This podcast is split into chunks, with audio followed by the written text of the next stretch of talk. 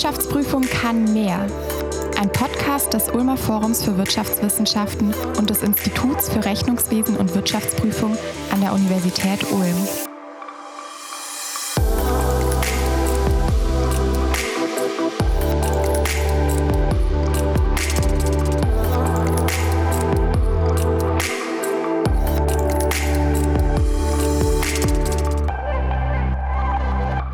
Herzlich willkommen zu unserem Podcast Wirtschaftsprüfung kann mehr. Wir möchten uns heute in der Staffel perspektivisch denken mit dem Thema beschäftigen, generative künstliche Intelligenz als Gamechanger für die Wirtschaftsprüfung. Mein Name ist äh, Kai Martin. Ich leite das Institut für Rechnungswesen und Wirtschaftsprüfung an der Universität Ulm und ich werde heute unterstützt von ja, hallo zusammen. Mein Name ist Tassilo Föhr. Ich bin Doktorand am Lehrstuhl von Herrn Professor Martin und forsche derzeit zu Themen wie generative künstliche Intelligenz in der Wirtschaftsprüfung. Ja, wir haben heute ein spannendes äh, Gespräch vor uns. Äh, Stefan Groß äh, ist heute da. Stefan, herzlich willkommen. Ich möchte dich erstmal bitten, dass du dich ganz kurz vorstellst. Ja, Kai, ähm, Tassilo, zunächst herzlichen Dank für die Einladung.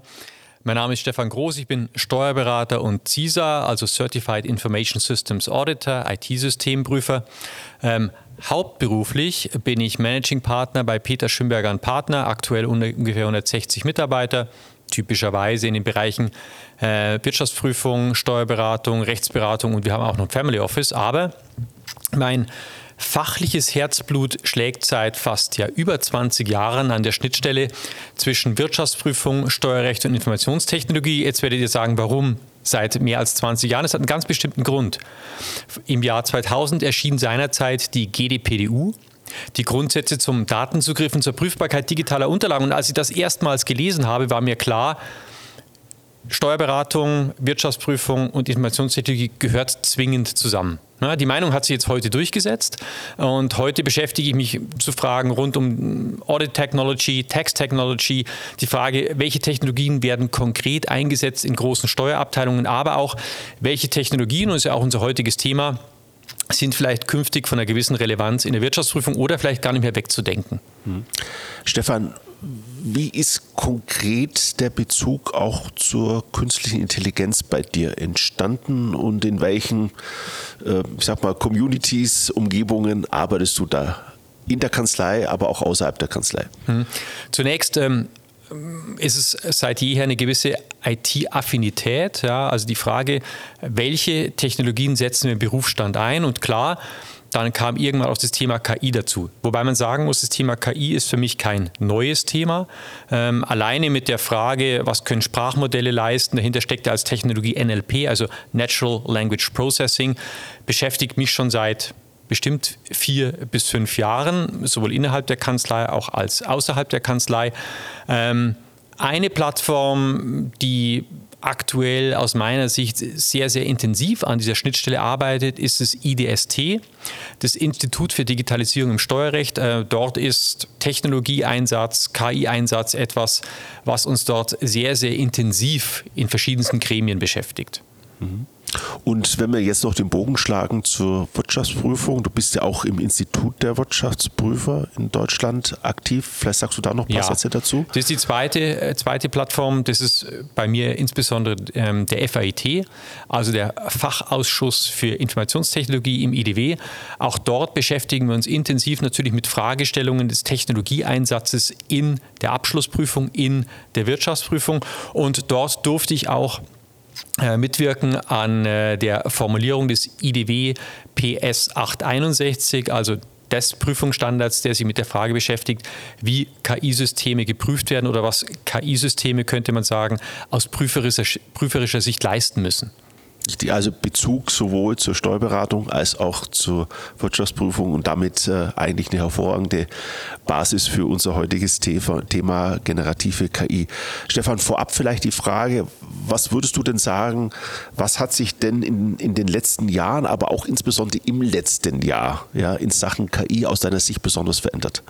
Also für mich persönlich, als jemand, der sich schon seit längerer Zeit äh, mit dem Thema KI und Technologie beschäftigt, hat sich die Welt im Dezember 2022 oder die Sicht auf die Dinge grundlegend verändert. Ja, Ursache war das Erscheinen von äh, ChatGPT und ich kann mich noch genau erinnern, als Ende November, Anfang Dezember so die ersten Meldungen durch die sozialen Medien gingen, durch LinkedIn und Co., ähm, dachte ich mir zunächst, das ist der nächste Technologie-Hype. Habe es erstmal zur Seite gelegt.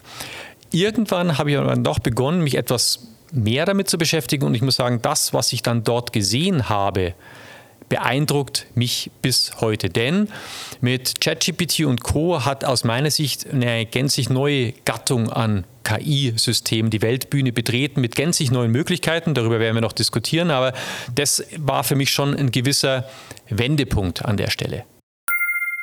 Herzlich willkommen bei PSP München. Hier dreht sich alles um deine Karriere und dein Wohlbefinden. In der nächsten Minute möchten wir dir zeigen, warum wir der ideale Arbeitgeber für dich sind. Direkt am Siegestor in München befindet sich dein zentraler und moderner Arbeitsplatz. Inmitten der Isar-Metropole bieten wir dir ein inspirierendes Umfeld, in dem du deine beruflichen Träume verwirklichen kannst. Doch bei PSP München geht es nicht nur um deine Karriere, sondern auch um die Gemeinschaft. Bei uns findest du Kollegen, die dich unterstützen und mit denen du gemeinsam wachsen kannst. Wir legen großen Wert auf Zusammenhalt und Spaß bei der Arbeit. Denn wir sind der festen Überzeugung, dass ein positives Arbeitsumfeld und eine gelebte Feedback-Kultur der Schlüssel für beruflichen Erfolg und Zufriedenheit im Job sind. Genieße köstliche Mahlzeiten in unserem Inhouse-Restaurant und tausche dich mit Kollegen in entspannter Atmosphäre aus. Und am Abend geht's dann zum Sundowner auf unsere Dachterrasse. Erfahre mehr über unsere aktuellen Karrieremöglichkeiten auf psp.eu. Wenn ich jetzt äh, da den Bogen noch stärker äh, von generativer KI in die Wirtschaftsprüfung ziehen äh, möchte, wie würdest du denn die Bedeutung beschreiben die künstliche Intelligenz künftig in der Wirtschaftsprüfung, aber auch in der Steuerberatung haben wird? Mhm. Aus meiner Sicht ähm, wird es eine Bedeutung erhalten, die wir so bislang von Technologie nicht kennen. Warum? Einerseits ist die Technologie geeignet, bestimmte Standardtätigkeiten, repetitive Tätigkeiten zu übernehmen. Jetzt könnt ihr sagen, das ist nichts Neues, darüber diskutieren wir seit Jahren, das stimmt. Aber bei der Übernahme dieser Tätigkeiten haben wir in der Vergangenheit immer über strukturierte Daten diskutiert, also irgendwelche Buchungstätigkeiten und so weiter, die die Maschine übernimmt. Jetzt geht es auf einmal um eine ganz andere Couleur von Tätigkeiten, nämlich die eher bei Wissensarbeitern wie dem Steuerberater oder dem Wirtschaftsprüfer angesiedelt sind. Das heißt, jetzt sprechen wir auf einmal ähm, über Tätigkeiten, die im Kontext von unstrukturierten Daten, also von Text anfallen. Und da müssen wir jetzt drüber reden, was kann die Technologie dort leisten. Und ich glaube, da muss man immer unterscheiden zwischen dem, wo kann sie uns im Tagesgeschäft unterstützen und wo kann sie uns bei der fachlichen Tätigkeit unterstützen. Das sind die zwei Dinge, die man immer trennen muss. Möchtest du das ein bisschen ausführen noch? Tagesgeschäft, ja. fachlich? Ja. Gerne. Also, wenn ich mal schaue, wie setze ich heute KI oder Lösungen wie ChatGPT ein, dann sind es Dinge wie, dass mich die KI dabei unterstützt, Texte zu trimmen, Zusammenfassungen zu entwerfen und so weiter. Aber diese Dinge sind alle unisono in einem Bereich angesiedelt, wo wir es nicht mit vertraulichen Informationen, mit dem Mandatsgeheimnis unterliegende Informationen zu tun haben. Dort unterstützt mich die KI und zwar auf eine wirklich sehr, sehr effiziente Art und Weise. Dort setze ich es ein im Tagesgeschäft. Allerdings ist es so ein Ausspruch, wenn man nochmal rekurriert auf den steuerlichen Bereich, aus meiner Sicht hat die Party im Steuer- oder im BP-Bereich noch überhaupt nicht begonnen. Warum hat sie nicht begonnen? Sie hat deshalb noch nicht begonnen, weil wir einerseits dieses Vertraulichkeitsthema lösen müssen. Das heißt, aktuell muss man dringend davon abraten, in öffentlich zugängliche Sprachmodelle, die noch dazu in den USA gehostet werden, vertrauliche Informationen einzugeben. Und auf der anderen Seite, das ist aber der, der eigentliche Punkt, ähm, haben wir bislang noch keine Systeme, die auf deutsche Steuerfachliteratur oder die auf WP-spezifische Themen wirklich trainiert wurden. Ja, also zum Beispiel Prüfungsstandards. Zum Beispiel Prüfungsstandards. Und das ist der Punkt, Kai, warum viele heute enttäuscht sind. Ja, die gehen in ChatGPT, geben eine allgemeine Frage zum Prüfungsstandard ein und die Frage ist unbefriedigend. Warum? Da gibt es zwei Gründe. Grund eins ist, die KI wurde noch gar nicht mit den Inhalten trainiert. dann kann es mir auch keine Auskünfte dazu geben. Und das Zweite ist, die Prompts, das heißt die Art und Weise, wie ich mit der Maschine kommuniziere, sind unzureichend und ist wie bei Menschen. Wenn ich einem jungen Assistenten oder jungen Assistentin von der Hochschule eine Frage stelle und die Frage nicht spezifiziere, dann kann die Antwort nicht passgenau sein. Und das müssen wir auch lernen. Im Umgang mit der Maschine müssen diese Prompts, diese Eingaben möglichst präzise sein, um passgenaue Ergebnisse zu erhalten. Und nochmal zurück zur Ausgangssituation. Wir haben momentan noch nicht den Content, den wir bräuchten, um damit auch fachliche Aufgabenstellungen befriedigend zu erarbeiten. Hm. Verstanden.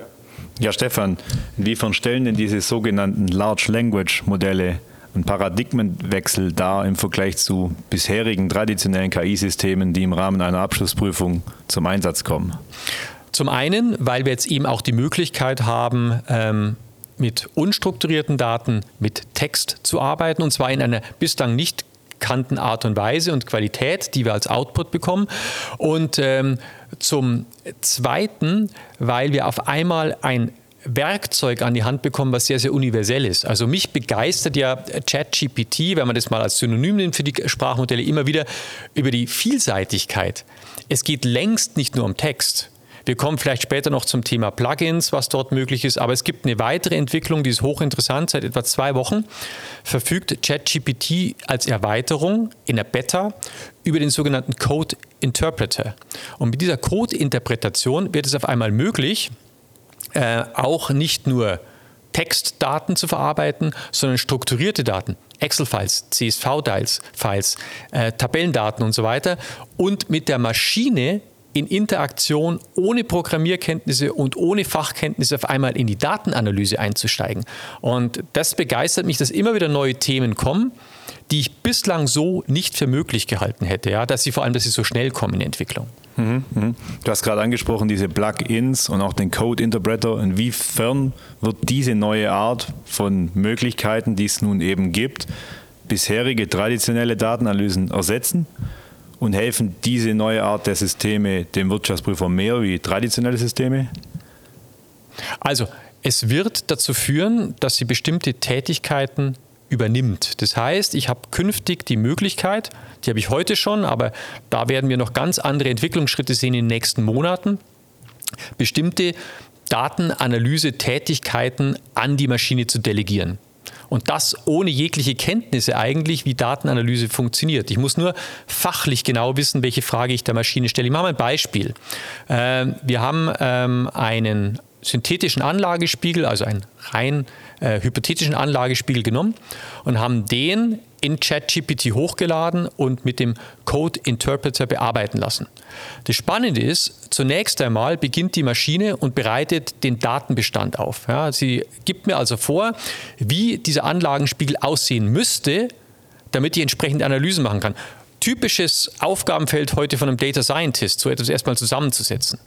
Im nächsten Schritt schlägt die Maschine dann selbstständig bestimmte Analyseschritte vor, ja, die ich auf diesen Datenbestand ausführen kann. Ich kann aber auch meine Analyseschritte spezifizieren, indem ich zum Beispiel sage, bitte gib mir zu diesem Anlagespiegel Auffälligkeiten, Anomalien aus. Und die Maschine beginnt selbstständig im Hintergrund Analyseschritte auszuführen, gibt mir die Ergebnisse natürlich sprachlich aus und bietet mir sogar die Möglichkeit an, das Ganze noch grafisch aufzubereiten. Und äh, damit habe ich natürlich eine ganz andere Möglichkeit, im Übrigen auch für den kleineren Wirtschaftsprüfer, der sich bislang hier keine ähm, Mitarbeiter leisten konnte, die über das Spezialwissen verfügen, der vielleicht auch selbst nicht das Spezialwissen hat, auf einmal diese Dinge auszuführen. Das führt, wenn man so will, überspitzt gesagt, zu einer gewissen Demokratisierung des Fachwissens, was wir momentan sehen. Mhm. Jetzt hast du gerade das Potenzial dieser Technologien angesprochen. Wie weit sind wir denn noch von der vollständigen Nutzung dieser Technologien entfernt, aus deiner Sicht? Und was sind eventuell auch Hemmnisse, mhm. dass wir noch eventuell weiter von einer vollständigen Nutzung entfernt sind? Also, ähm, was die allgemeine Nutzung angeht, haben wir, denke ich, einen relativ hohen Reifegrad. Was die Nutzung im fachlichen Kontext angeht, jetzt auch fachspezifisch, Texte, aber auch Datenanalyse, äh, da brauchen wir noch eine gewisse Zeit. Da müssen noch ein paar Hausaufgaben gemacht werden. Also Stichwort auch Datenschutz an der Stelle, aber auch die Verheiratung von Content auf der einen Seite und Technologie auf der anderen Seite. Aber äh, da erwarte ich bereits in diesem Jahr valide Lösungen, die es auch uns als Wirtschaftsprüfer oder Steuerberater erlauben, in einer geschützten, in einer gekapselten Umgebung dann auch mit mandatsspezifischen, mit vertraulichen Informationen zu arbeiten. Also das wird relativ schnell gehen. Zum Zeitraum, Herr Tassilo, muss ich ganz ehrlich sagen, traue ich mir gar keine richtigen Aussagen mehr zu. Weil wenn du mich im letzten Jahr, bevor ChatGPT erschienen ist, gefragt hättest, wann haben wir diese Möglichkeiten, die wir heute haben, dann hätte ich dir, und nicht nur ich, sondern ich denke mal auch viele andere äh, ähm, Experten, die sich schon lange mit dem Thema beschäftigen, gesagt, naja, 2028, 2030. Dass wir es 2023 bereits haben, damit hat keiner so richtig gerechnet. Von daher, so eine richtige Aussage traue ich mir nicht zu, aber ich gehe davon aus, zeitnah. Ja? Also in den nächsten Monaten, vielleicht noch im Jahr 2023, werden entsprechende Systeme existieren, mit denen wir dann auch fachlich arbeiten können. Jetzt hast du ja, Stefan, äh, diesen Sprung gerade beschrieben, äh, den wir durch ChatGPT Ende 2022 erlebt haben und äh, auch die Fortentwicklungen, die sich jetzt in den letzten Monaten in dem Gebiet ergeben haben, äh, beschrieben. Äh, wie würdest du denn so die nahe Zukunft äh, der beruflichen Tätigkeit eines Wirtschaftsprüfers, aber auch eines Steuerberaters sehen im Rahmen von Beratungstätigkeiten, Erstellungstätigkeiten, Prüfungstätigkeiten? Werden wir hier künftig generative künstliche Intelligenz flächendeckend sehen oder welche besonderen Hürden für diesen Berufsstand Wirtschaftsprüfer, Steuerberater werden sich hier stellen? Also zum einen glaube ich, dass sich die Wertschöpfungskette innerhalb der Wirtschaftsprüfung Steuerberatung grundlegend verändern wird. Wir haben ja heute die Situation, dass wir ähm, den Wirtschaftsprüfer haben und den Steuerberater haben, dem dann mehrere Associates zuarbeiten und dann zum Beispiel Textentwürfe, Memos und so weiter erstellen. Ja, Dokumentationen im Rahmen der Wirtschaftsprüfung oder Jahresabschlussprüfung. Das wird künftig, und davon bin ich fest überzeugt, in weiten Teilen die Maschine übernehmen, weil es die Maschine einfach besser, kostengünstiger, effizienter, 24 Stunden, sieben Tage kann. So. Ähm, das heißt, das Tätigkeitsfeld der Berufsträger wird sich sehr viel mehr dahin verschieben, diese Textentwürfe, die dann aus der Maschine kommen, einem fachlichen Review zu unterziehen, weil der wird weiterhin zwingend erforderlich sein. Das heißt, die Maschine macht ein Vier-Augen-Prinzip nicht obsolet. Ganz im Gegenteil. Auch die Texte, die aus der Maschine kommen, Stichwort Halluzinationen, Quellenangaben und so weiter, müssen dringend nochmal von jemandem, der fachlich auf einem hohen Niveau ausgebildet ist, angesehen, beurteilt und freigegeben werden. Was allerdings dann passiert ist, dass ja für die Associates weniger, ja, ich denke mal, Fragestellungen zum Üben bleiben weil bestimmte Dinge aus der Maschine kommen. Aber dennoch müssen wir sie fachlich ausbilden. Es wird eine Herausforderung für die Hochschulen, für die Universitäten und auch für die berufsfachliche Ausbildung, die dann bei uns in Kanzleien und so weiter stattfindet. Ja, also da wird eine Veränderung eintreten an der Stelle. Auf der anderen Seite äh, sollte man sich auch nicht davor fürchten, denn über was diskutieren wir momentan alle im Berufsstand? knappe Personalressourcen. Ja, also die demografische Entwicklung führt letzten Endes dazu, dass wir immer weniger Mitarbeiter bekommen für die Tätigkeiten, die wir abdecken müssen als Wirtschaftsprüfer oder Steuerberater. Und dort sollten wir die Technologie aus meiner Sicht positiv annehmen, als Handreichung sehen, als etwas sehen, was diese knappen Personalressourcen substituieren kann. Und für die jungen Menschen bedeutet es aber aus meiner Sicht, dass es nie so spannend äh, und so erfüllend war, in die Wirtschaftsprüfung, in die Steuerberatung zu gehen wie heute. Warum? Die einfachen Tätigkeiten nimmt uns künftig die Maschine ab. Vielleicht auch etwas fortgeschrittene Tätigkeiten, aber was bleibt uns? Uns bleibt viel mehr Zeit für Beratung, für kreative Tätigkeiten, für betriebswirtschaftliche Beratung, vielleicht auch für Digitalisierungsberatung, Prozessberatung im Bereich der Wirtschaftsprüfung. Das sollten wir annehmen. Ja? Und das wird aber doch einiges verändern und einiges verschieben. Das ist richtig. Also wir müssen es schaffen, dass äh, junge Berufseinsteiger, Einsteigerinnen die Möglichkeit haben, sozusagen einen gewissen Reifegrad an Kompetenz sich erarbeiten zu können, aber eben von Beginn an mit Unterstützung im Bereich äh, von Maschinen, die in der Lage sind, generative KI äh, dann auch anzubieten, zu verwenden, einzusetzen. Das gleiche gilt sicherlich auch für die Universitäten und Hochschulen. Also kein Ausschluss, sondern ein Arbeiten mit diesen äh, maschinellen Möglichkeiten. Ich würde gern unser Gespräch auf ein Thema lenken, äh, das du auch aus deiner beruflichen Praxis äh, kennst. Äh, ein Wirtschaftsprüfer muss ja am Ende des Tages, wenn er zum Beispiel einen Abschluss prüft, eigenverantwortlich das Prüfungsurteil unterzeichnen. Das heißt, die Ergebnisse, die ihm zugeliefert werden, seien es menschlicher Art, seien es maschineller Art, auf diese Ergebnisse muss er sich verlassen können. Wenn wir jetzt den Fokus hier auf neue maschinelle Möglichkeiten im Rahmen generativer KI lenken. Was würdest du denn sagen? Inwiefern kann sich denn ein Wirtschaftsprüfer in seiner Funktion als Abschlussprüfer auf die Ergebnisse generativer KI verlassen? Ähm, sehr begrenzt. Ja, da sind wir beim Thema Vier-Augen-Prinzip. Aus meiner Sicht muss der Wirtschaftsprüfer auch eigenverantwortlich das nochmal beurteilen, was aus der Maschine kommt muss er ja bereits heute. Wenn ich heute eine Datenanalyse mache, äh, dann muss ich hinterher auch nochmal äh, überlegen, kann ich dem, was jetzt äh, die Datenanalyse-Software ausgegeben hat, vertrauen? Muss ich es nochmal hinterfragen? Muss ich weitere Tests machen und so weiter? Das Gleiche gilt auch für die KI. Ähm, man wird mal sehen, welche Entwicklungen da kommen. Wir hatten es im Vorgespräch, Tassil und ich, ähm, ähm, nämlich wird es vielleicht künftig auch wiederum KI-Instanzen geben, die eine Art Review-Funktion übernehmen, weil sie auf eine andere Art und Weise trainiert wurden.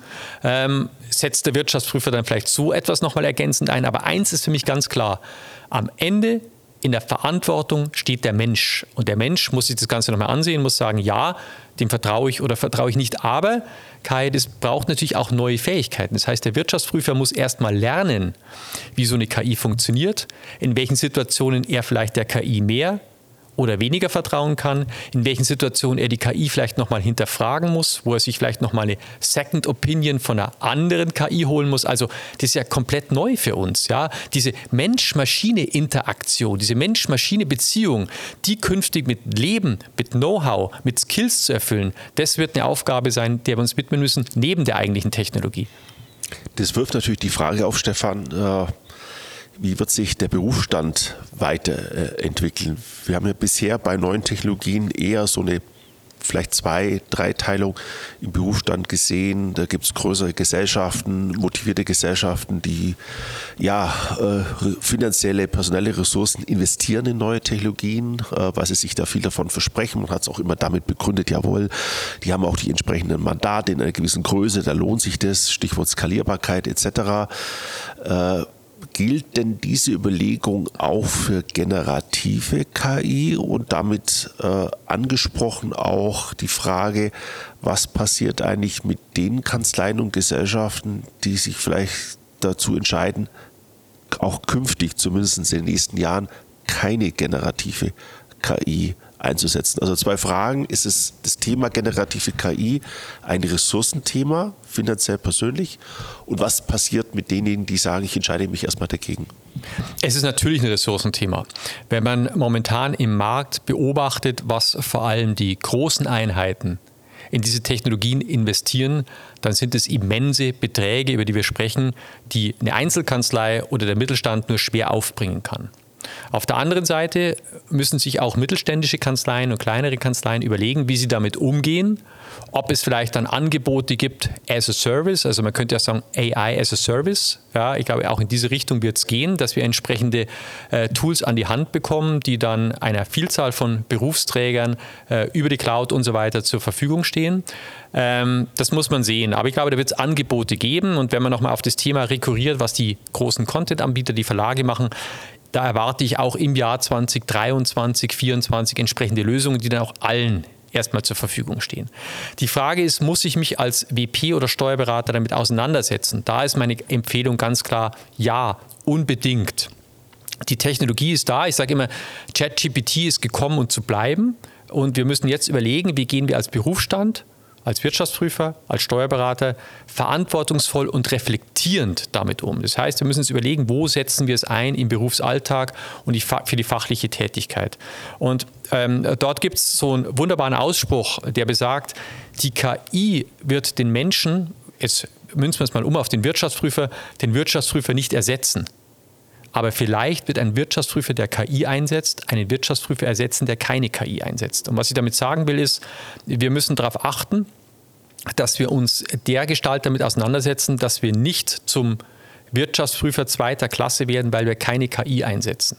Das heißt, für mich ist es essentiell, dass wir uns positiv damit auseinandersetzen. Im Übrigen, es erscheint mir auch deshalb schon essentiell, dass wir ein positives Außenbild für Bewerber, für Hochschulabsolventinnen und Absolventen abgeben. Ja, wenn wir es derart auch mit Technologie arbeiten und Technologie offen sind. Aber meine ganz klare Empfehlung, bitte damit auseinandersetzen und überlegen, was bedeutet es für die eigene Organisation und wie kann man es wertstiftend einsetzen, um dann auch eine äh, wertstiftende Symbiose zwischen Mensch und Maschine hinzubekommen. Und ich greife das auf, was du vorher gesagt hast. Du hast ja bewusst gesagt, äh, äh, generative KI äh, ist ja nicht nur in der Lage, strukturierte Daten zu verarbeiten. Du hast mal rekurriert auf Datenanalysen mhm. vor, sondern auch unstrukturierte Daten. Jetzt haben wir ja eine Entwicklung äh, äh in der Welt der Unternehmensberichterstattung, so will ich es mal äh, sagen, dass äh, zunehmend auch die Nachhaltigkeitsberichterstattung äh, ein Thema wird. Der EU-Gesetzgeber arbeitet daran. Die Pflichten liegen klar auf dem Tisch. Wir werden das in den nächsten Jahren, Jahren sehen. das würde ja bedeuten auch, wenn der Mandantenkreis eines Wirtschaftsprüfers zunehmend auch Mandanten enthält, die eben so etwas wie Nachhaltigkeitsberichterstattungen publizieren, freiwillig, pflichtmäßig publizieren und damit dann auch in einigen Jahren dann eben auch Prüfungen damit verbunden sind, äh, dann müsste ja generative KI auch diesem Wirtschaftsprüfer hier entsprechende Unterstützung ja, bei der Erstellung, bei der Beratung, aber eben auch bei der Prüfung dann solcher unstrukturierter Daten. Nachhaltigkeitsinformationen sind ja oft unstrukturiert eigentlich bieten. Ist das so richtig? Absolut. Ja. Generell, also es ist ein schönes Beispiel, äh, aus meiner Sicht auch generell im Bereich unstrukturierter Daten. Ich mache mal ein Beispiel. Ja, ähm, ich habe ja alles, was ich brauche für eine generative KI. Ich habe da auf der einen Seite den Nachhaltigkeitsbericht, der äh, dann von der KI im fachlichen Kontext ausgelesen werden könnte und auf der anderen Seite habe ich bestimmte Prüfungsstandards, Kommentarliteratur, was auch immer. Und was jetzt passiert, technologisch, ist nichts anderes, als dass der fachliche Kontext, der aus dem Nachhaltigkeitsbericht von der generativen KI ausgelesen beurteilt wird, ähm, den lässt man gedanklich oder von der Maschine dann technologisch laufen gegen das, was die Maschine aus Prüfungsstandards und Kommentarliteratur entnimmt und äh, versucht, ein Match hinzubekommen. Und was zeigt mir die KI?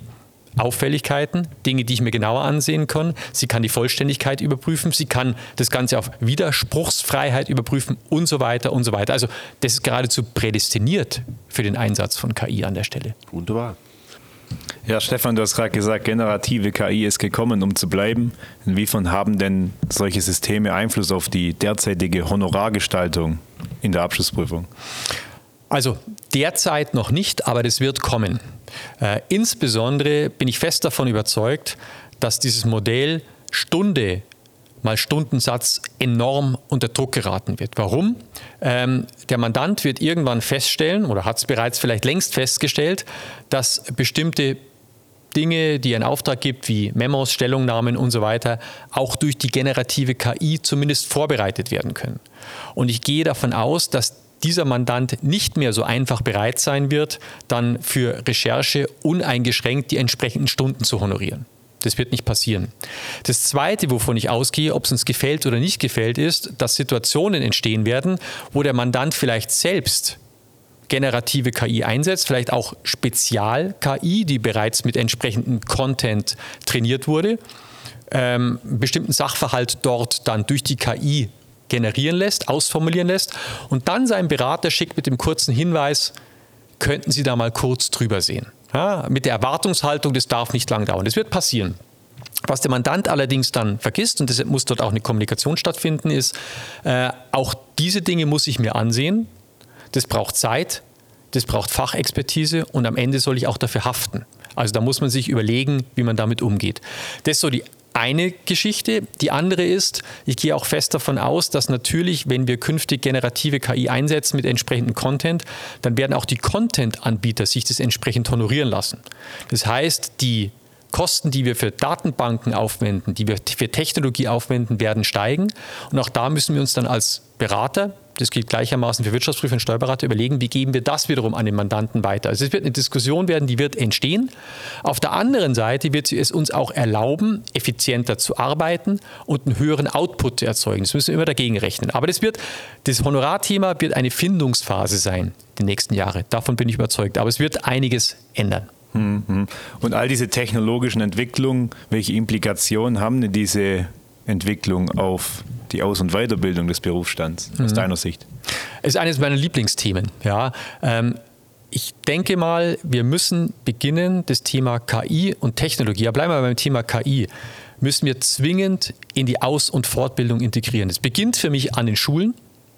Das setzt sich fort an den Hochschulen und Universitäten. Also der italienische Weg, Technologie zu verbieten, ist aus meiner Sicht falsch sondern wir müssen viel mehr lernen, wie gehen wir damit um. Wie integrieren wir es in die Lehre? Ja? Äh, wir kommen ja später vielleicht noch zum Thema Prompt Engineer und so weiter. Das heißt, welches, für welches Skillset muss der Berater von morgen verfügen? Aber ich sehe auch, auch uns als Kanzleien, als mittelständische Einheiten dort in der Pflicht.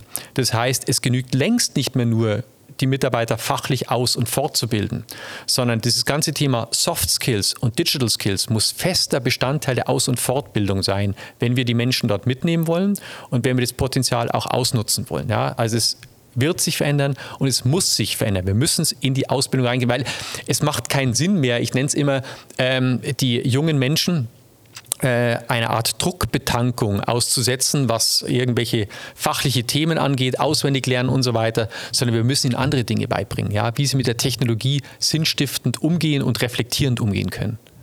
Mhm. Jetzt hast du es gerade schon angesprochen gehabt, das Thema Prompt Engineering.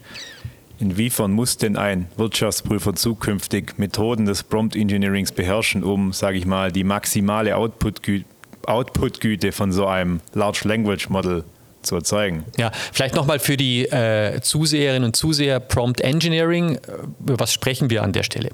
Ähm, die Ausgabequalität der Texte, die Sprachmodelle erzeugen, variiert eins zu eins mit äh, der Präzision, die ich walten lasse, wenn ich die entsprechende Anfrage eingebe, also die Statuszeile. Diese Statuszeile nennt sich auch Prompt und äh, die Art und Weise, wie ich diesen Prompt befülle, ähm, dort hat sich der Begriff des sogenannten Prompt Engineerings herausgebildet. Und ähm, ich stelle immer wieder fest, das hatte ich ja auch bereits gesagt, viele arbeiten zum ersten Mal mit ChatGPT, geben was ein, sind enttäuscht, legen es beiseite und sagen, funktioniert nicht. Ja, in den meisten Fällen funktioniert es eben deshalb nicht, weil die Anfrage nicht präzise genug gestellt wurde. Gilt im Übrigen nicht nur für ChatGPT, sondern für jegliche Art von KI, wo ich irgendwelche Anfragen eingebe, um Output zu erzeugen. Und jetzt geht es eben darum, äh, auch Mitarbeiterinnen und Mitarbeiter darin zu schulen oder zu unterstützen mit entsprechenden Tools, wie sie den idealen, den passgenauen Prompt eingeben, um auch bestmöglichst die Ergebnisse zu erzielen. Und das ist eine Schulungsfrage und das ist eine Technologiefrage. Ja, also wir haben so ein Tool mal gebaut, wie wir den Mitarbeiter dabei unterstützen können. Ihr habt euch ja ausführlich damit beschäftigt in einem Aufsatz in der Betrieb, über das, wie also der ideale Prompt im handelsrechtlichen Umfeld aussehen könnte. Das ist inzwischen die Wissenschaft für sich, aber das muss man schulen. Und äh, wenn man mal eingibt, äh, Stellenbeschreibung Prompt Engineer, es gibt erste Unternehmen, die den Prompt Prompt Engineer suchen und das Ganze wird zunehmen. Das heißt, wir werden künftig ein nenn es mal fast neues Berufsbild haben von äh, technikaffinen jungen Menschen, die sich nur mit dem Thema Prompting beschäftigen und dort der Art und Weise, wie man dort entsprechenden Content generiert. Ich würde gern, Stefan, äh, das Thema äh, Aus- und Fortbildung verknüpfen mit dem, was du jetzt auch zuletzt gesagt hast, bis hin auch zum Prompt Engineering. Ähm, Ausbildung ist ja etwas, was an Hochschulen und Universitäten stattfindet. Fortbildung ist dann etwas, was dann äh, begleitend zur beruflichen Tätigkeit äh, erfolgt. Äh, ich denke, ich bin da ganz bei dir, äh, äh, hier die Technologieoffenheit auch äh, in die Hochschulen und die universitäre Ausbildung mit hineinzubringen. Das setzt aber dann auch voraus, dass man bereit ist, auf Seiten der Universitäten, aber auch auf Seiten jetzt des Berufsstandes der Wirtschaftsprüfer, soweit eben Hochschulen äh, Zugangswege zum Wirtschaftsprüferexamen anbieten. Wir tun das ja hier zum Beispiel an der Universität Ulm, indem dass wir einen 13b-Studienprogramm haben, in dem junge Studenten, die das möchten, ihre Studienleistungen so erwerben, dass sie dann bei einem späteren Wirtschaftsprüferexamen das Prüfungsgebiet A, BWL, VWL und Wirtschaftsrecht erlassen bekommen. Dort ist es ja so, dass letztlich der Berufsstand uns ein Curriculum vorgibt mit entsprechenden Inhalten, die wir zu lehren haben. Das ist auch soweit äh, äh, in Ordnung. Wenn ich jetzt sage, ich brauche aber zukünftig andere Skills und Kompetenzen, die jetzt in die Richtung neue Technologien, KI, generative KI gehen, dann muss ich bereit sein, als Hochschule, als Universität, aber auch in dem Spezialfall als Berufsstand der Wirtschaftsprüfer auf die Vermittlung und auf die Lehre anderer Inhalte zu verzichten. Ja, Ganz einfach einmal deshalb, weil ein Studium aufgebaut ist in Leistungspunkten und ich kann 180 Leistungspunkte für den Bachelor und 120 Leistungspunkte für den Master nur einmal vergeben. Ja, ich kann sie nicht verdoppeln oder entsprechend vervielfachen. Ja, das heißt, wir stehen vor der Herausforderung, welche Inhalte, ja, erkläre ich jetzt äh, als nicht mehr, das manchmal so wichtig, ja, dass ich sie unbedingt in eine Ausbildung äh, mit integrieren muss, um Raum zu schaffen für neue Ausbildungsinhalte. Das ist nicht ganz leicht. Da verstehe ich Hochschulen, Universitäten und da verstehe ich auch den Berufsstand an der Stelle. Aber diese Entscheidung müssen wir treffen.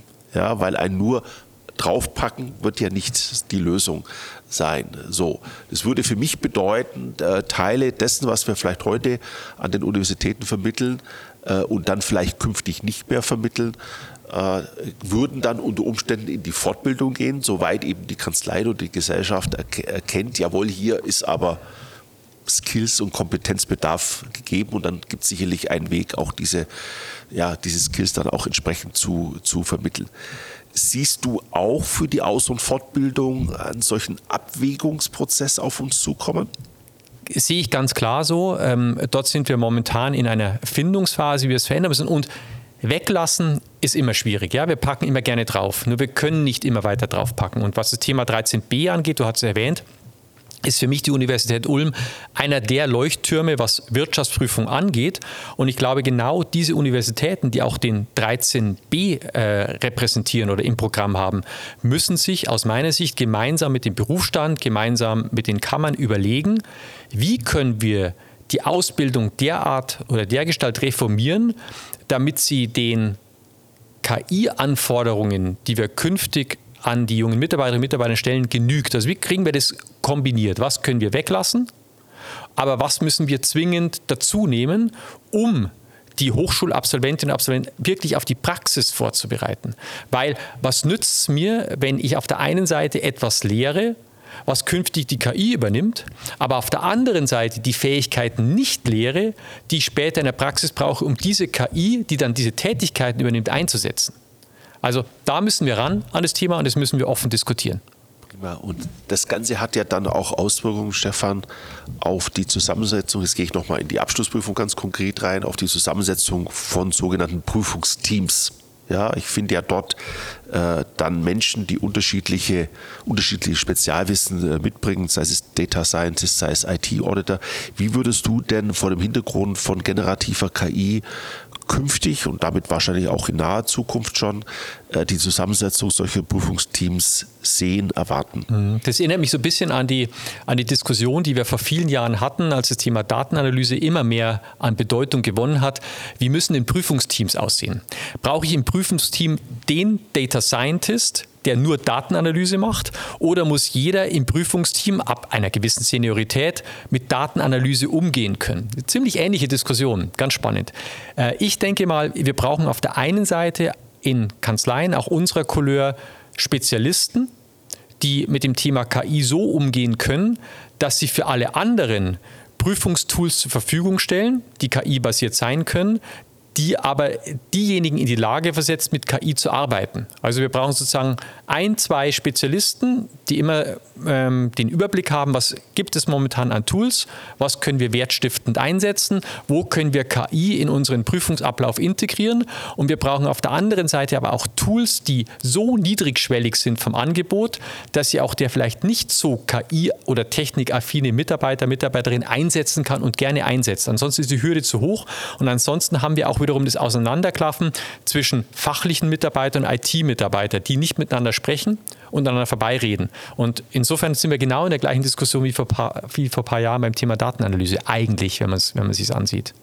Stefan, siehst du dann künftig den Wirtschaftsprüfer, der ein solches Team leitet und der am Ende des Tages dann auch eigenverantwortlich unterschreibt, äh, in einer ähnlichen Rolle wie einen Dirigenten eines Orchesters, der dann verschiedene Spezialisten äh, dann ja orchestriert, wie man so schön sagt. Schönes Beispiel, ja. ja also er wird ja. eine Art Dirigent sein. Allerdings ja. eins ist mir wichtig. Wir versuchen unseren Mitarbeitern von Beginn an Technik nahezubringen. Und so werden wir es auch bei der KI machen. Das heißt, wir werden von Beginn an alle Mitarbeiterinnen und Mitarbeiter auch darauf schulen, ähm, wie man KI einsetzt, wie man es verantwortungsvoll einsetzt, auf was man achten muss, äh, dass man auch mal grundsätzlich versteht, was ist dahinter. Nicht technologisch, nicht im Detail, aber ich glaube, man kann nur mit etwas umgehen, wenn man weiß, wie es funktioniert. Und das versuchen wir von Beginn an zu vermitteln, neben dem fachlichen, also diese sogenannten Digital Skills mit in unsere Fortbildung zu integrieren. Stefan, brauchen wir vielleicht so etwas wie den Prompt Engineer innerhalb jeder Kanzlei oder auch jedes Prüfungsteams? Wäre ideal, ja. Ich glaube, den brauchen wir nicht nur und wir brauchen da auch nicht nur einen, sondern wenn wir generative KI als generelles Werkzeug sehen, was nicht nur Einzelne einsetzen, sondern was möglichst viele Mitarbeiterinnen und Mitarbeiter einsetzen, dann muss ein jeder so in gewisser Art und Weise zum Prompt Engineer ausgebildet sein. Da wird es dann nochmal Spezialisten geben, die es besser können als andere, aber die Grundzüge sollte aus meiner Sicht jeder beherrschen, der mit dieser Technologie umgehen kann, weil ansonsten holt er vielleicht 10% raus, 20% raus von dem, was möglich ist und dann verliere ich wieder viel Effizienz von dem, was ich eigentlich an Effizienz hinzugewinnen könnte, wenn ich die Technologie ähm, entsprechend einsetze. Wunderbar, wenn wir uns äh, die Frage mal vor Augen führen, was wird uns denn künftig als Mensch von der Maschine unterscheiden? Ähm, einiges, ja. Also ähm, wenn die Frage kommt, wird uns ich nenne mal uns Wirtschaftsprüfer und Steuerberater die Maschine ersetzen, dann ist meine Antwort ganz klar, äh, nein, mit Sicherheit nicht in Gänze. Es wird bestimmte Aufgaben übernehmen die wird sie besser können als wir. Wir werden immer mehr Aufgaben haben, die wir an die Maschine delegieren können. Aber man muss sich immer eins vor Augen halten. Diese Sprachmodelle sind am Ende auch nichts anderes als Wahrscheinlichkeiten, die ermittelt werden. Also der wahrscheinlichste Text wird generiert von der Maschine. Was die Maschine nicht übernehmen kann, und das ist auch gut so, sind Dinge wie Empathie, Beurteilung bestimmter Sachverhalte, Interpretationsspielräume nutzen und so weiter und so weiter, das persönliche Gespräch. Das bedeutet aber, wenn wir jetzt nochmal zurückkommen auf das Thema Aus- und Fortbildung, dass wir die Dinge, die uns als Menschen von der Maschine unterscheiden, die müssen wir schulen und nicht die Dinge, die die Maschine künftig genauso gut oder besser kann. Stefan, wenn du jetzt so abschließend deinen Blick äh, in die Zukunft wirfst, ich weiß, das ist eine schwierige Frage, weil das Tempo so hoch ist in der Entwicklung, aber versuch doch mal auf heutiger Basis dir vorzustellen, äh, wie wird die Abschlussprüfung in fünf Jahren ausschauen? Und wie wird sie vielleicht in zehn Jahren ausschauen? Versuch mal einfach eine These zu wagen. Das ist natürlich schwierig. Also in fünf Jahren ähm, würde ich mir fast schon kein Urteil mehr zutrauen nach den äh, Entwicklungen, nach den exponentiellen Entwicklungen, die wir jetzt in den letzten sechs, sieben Monaten gesehen haben. Ja, der Blick in die Zukunft. Zunächst einmal hoffe ich, dass der Mensch weiter im Mittelpunkt steht, dass wir weiterhin im Zentrum den eigenverantwortlichen Wirtschaftsprüfer haben, der ähm, ein Team leitet, das dann wahrscheinlich sehr viel diverser sein wird als heute. Wir werden in der Wirtschaftsprüfung nicht nur Betriebswerte haben, vornehmlich, wir werden dort Mathematiker haben, wir werden den Prompt Engineer da haben, wir haben vielleicht dort den sogenannten KI-Versteher, der mit KI auch Prozesse analysiert und Prozesse etabliert als solches. Ähm, in jedem Fall glaube ich, es ist eine äh, vielfältige Zukunft unterschiedlichster Professionen, die in der Wirtschaftsprüfung zusammenwirken. Ähm, und äh, aus meiner Sicht gilt das, was ich am Anfang gesagt habe. Es war noch nie so spannend, in der Wirtschaftsprüfung oder Steuerberatung zu arbeiten wie heute und wie künftig. Dem Schlusswort kann man fast nichts mehr hinzufügen. Äh, herzlichen Dank, Stefan, dass du heute bei uns warst, mit uns dieses spannende Gespräch äh, geführt hast. Äh, vielleicht können wir uns ja in einigen Jahren nochmal zusammensetzen ja, und sagen, was ist daraus geworden und äh, wo geht die Zukunft hin. Herzlichen Dank, dass du da warst. Sehr gerne. Ja, vielen Dank für die Einladung. Wirtschaftsprüfung kann mehr. ein Podcast des Ulmer Forums für Wirtschaftswissenschaften und des Instituts für Rechnungswesen und Wirtschaftsprüfung an der Universität Ulm.